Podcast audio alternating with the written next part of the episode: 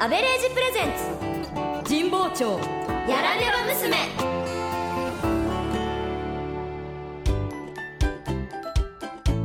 あどうもあ安倍礼二です僕の会社では彼女たち3人が中心になり新商品開発が進行中ですが日産ア・アベレージプレゼンツ神保町やらねば娘さて今日のお話は3人の運命の人が同じ人だと分かったあの日からどことなく距離ができたまま気がつけば12月も下旬今も桃山ちゃんが姫川さんに何か話してるけどなんか入りづらいクラマ様が女と歩いてたなになになにどういうことどういうこと今なんて言っ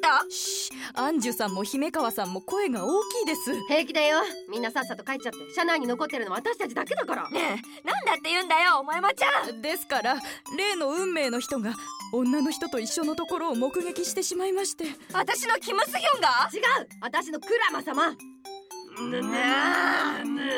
あのここから先が重要なんですがっていうか姫川さんこの際はっきり言いますけどねいっつも男の話ばっかりで肝心のお仕事ちゃんとやってますかもう寝言は寝ていえその言葉そっくりそのままお返しするわ私はちゃんとやっております新商品のアイディアだってほらその名もテテレテッテレーポケットクネオおよよおよよテレビ朝日の丸いやつかなポケトークって携帯型の翻訳機でしょもう商品化されてますけどですがこのネオはなんと宇宙語も翻訳できるんですこれさえ合えばいつでも都民順と更新ができるんいいです加減韓国ドラマから離れなマリアンジュそういう姫川さつきさんこそクラマだか車だか知らないけ どさ二次元から離れたらどうなんですかあんた今クラマ様をバカにしたねそっちこそドミンジュンとキムスヒョンどっちか一人にしなさいよこの二股女都民順はキム・スヒョンが演じてる役名なんですつまり私はキム・スヒョン一筋キム・スヒョン栄えるのじゃーって感じです二股女がどんどんどんどんまた下げて尾行しました私えなんでえだって桃山ちゃんこの前自分は身を引くって言ってたよねーラタンもう剥がしちゃおうぎゅ ーツラタンは姫川先輩のために調べてくれたんだよねいいかいいかそれでどうだった二人はとある場所に入っていきましてどこあ仕事の打ち合わせ場所で喫茶店とかえいえその密室空間というか密室あリアル脱出ゲームいえその裸と裸の真剣勝負というか裸とはあーあーはいはいはいはいはいはいあーはいはいはいはいはい分かってしまいましたかはいはいはいはいはいあれでしょあの相撲違うでしょ姫川さんえわかりますよね大人なんだからわかんないよわかただの本当に本当にただの休憩かもよってんじ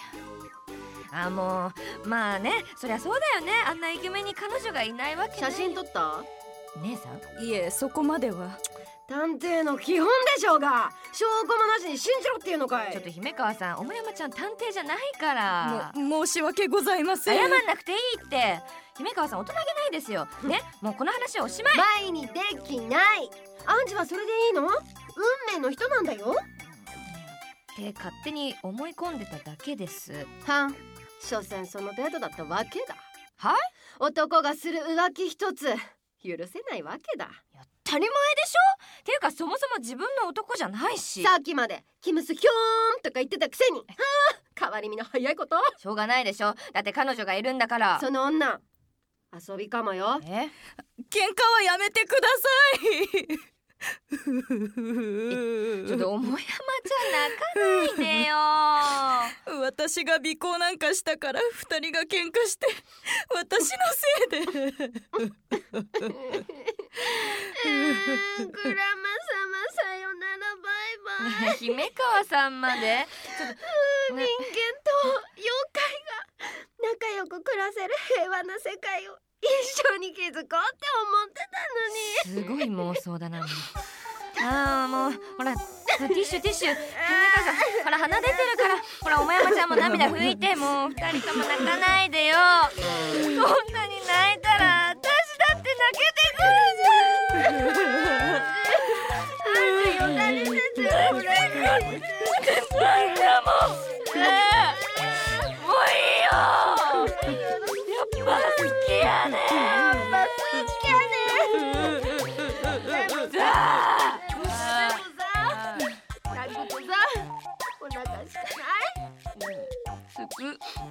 服あそうだ3人で何か食べませんか何をケンタッキーのクリスマスバーレルクリスマスクリスマス苦しみますあーだあ大丈夫ですまだ数日の猶予がすぎる来年なら365日以上は遠すぎ諦めないで声が 変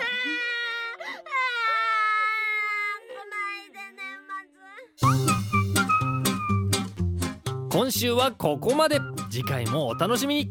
ここでお知らせですこのドラマの本編「日産アアベレージビヨンド・ザ・アベレージ」は毎週日曜夕方5時から東京 FM 系列38局ネットで絶賛放送中こちらもぜひ聞いてくださいねそれではまた来週アベレージでした日産アアベレージプレゼンツ日産アアベレージプレゼンツ日産アアベレージプレゼンツ神保町やらね神保町やらねば娘